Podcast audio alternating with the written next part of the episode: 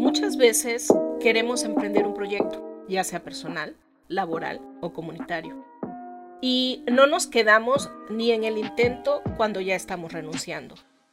Excusas son muchas, pero calla esas voces que provienen del miedo e inténtalo una y otra vez y las veces que sean necesarias para que creas en ti.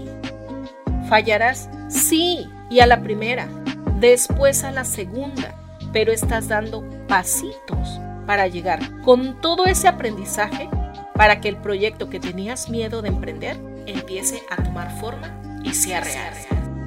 Te mando muchas bendiciones. Calla el miedo. Tu amiga Paola Monte.